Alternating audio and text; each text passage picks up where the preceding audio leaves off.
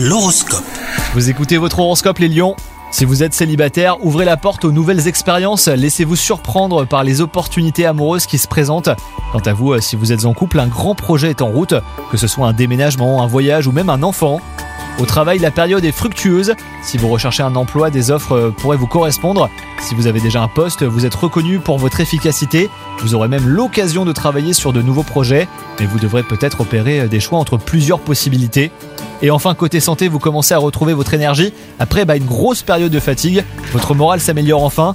Veillez à ne pas trop tirer sur la corde afin de maintenir hein, cette phase positive. Votre tenue fera plaisir à votre entourage et votre bonne humeur sera communicative. Bonne journée à vous